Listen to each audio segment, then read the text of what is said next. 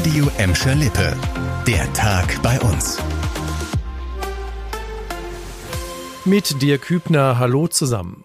Mit einem bundesweit einmaligen Frühwarnsystem soll Gelsenkirchen sicherer werden.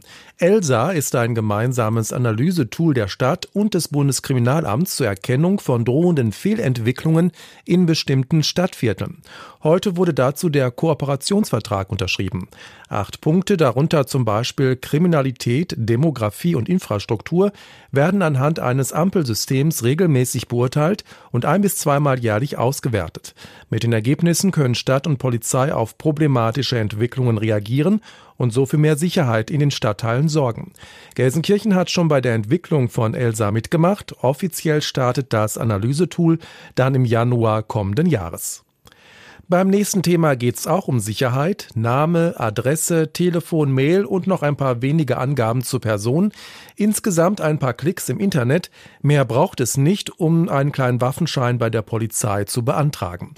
Und das machen mittlerweile immer mehr bei uns. Zumindest sind die Zahlen der Anträge in diesem Jahr doch merklich gestiegen bei der Polizei in Recklinghausen und Gelsenkirchen im Vergleich zu 2021. Lena Klitzner mit den genauen Zahlen. Bis September wurden in diesem Jahr schon rund 680 Anträge bei der Polizei Recklinghausen, die auch für Gladbeck und Bottrop zuständig ist, gestellt. Das sind deutlich mehr als im gesamten Vorjahr. Abgelehnt werden laut Polizei insgesamt nur wenige der gestellten Anträge. Auch in Gelsenkirchen besitzen jetzt mehr Menschen einen kleinen Waffenschein.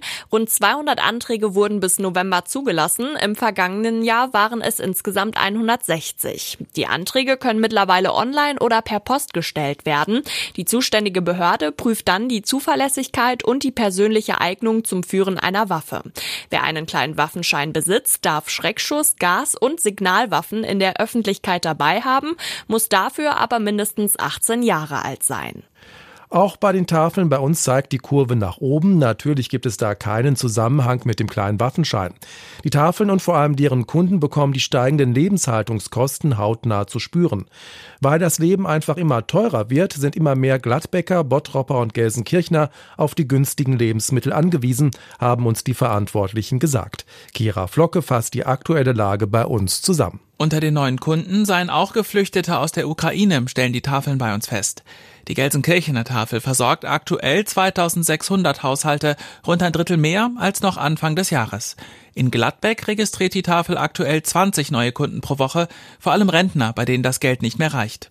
Auch bei der Bottropper Tafel melden sich immer mehr Bedürftige. Man sei fast an der Kapazitätsgrenze, so ein Sprecher. Bis jetzt können die Anfragen überall aber noch bewältigt werden. Ein Aufnahmestopp sei aktuell kein Thema, sagen die Verantwortlichen. Problematisch sei aber, dass wegen der aktuellen Krisen auch die Lebensmittelspenden zurückgehen. Die Tafeln geben den einzelnen Kunden deshalb weniger Waren, um insgesamt mehr Menschen versorgen zu können. Mit einem ganz anderen Problem hat aktuell wieder die Festische zu kämpfen. Immer mehr Busfahrer und Fahrerinnen melden sich wieder krank. Die Festische muss deshalb schon wieder ihren Fahrplan in Bottrop und Gelsenkirchen kürzen. Mitarbeiter fehlen unter anderem wegen der aktuellen Corona-Welle. Um dennoch einen verlässlichen Fahrplan anzubieten, sind ab dem kommenden Montag auf acht von 118 Linien keine oder weniger Busse unterwegs und das bis auf weiteres. Beispielsweise fährt der SB 49 von Gelsenkirchen-Buhr über Herten nach Recklinghausen nicht mehr. Der 222er von Buhr endet in Malmitte und nicht mehr in Sinsen. In Bottrop wird die Linie 265 komplett eingestellt. Wann die Busse wieder nach dem normalen Fahrplan fahren, kann die Festische noch nicht sagen. Wegen vieler Krankmeldungen musste das Busunternehmen schon im September den Fahrplan zusammenstreichen.